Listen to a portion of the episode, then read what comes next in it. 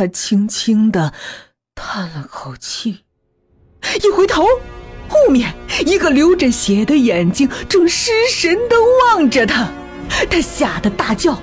可那鬼却缓缓的飘向了他，越来越近，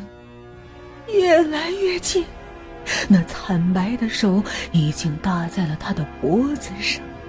那血盆大口已经缓缓的靠近了他的耳朵，之后，在他耳朵边缓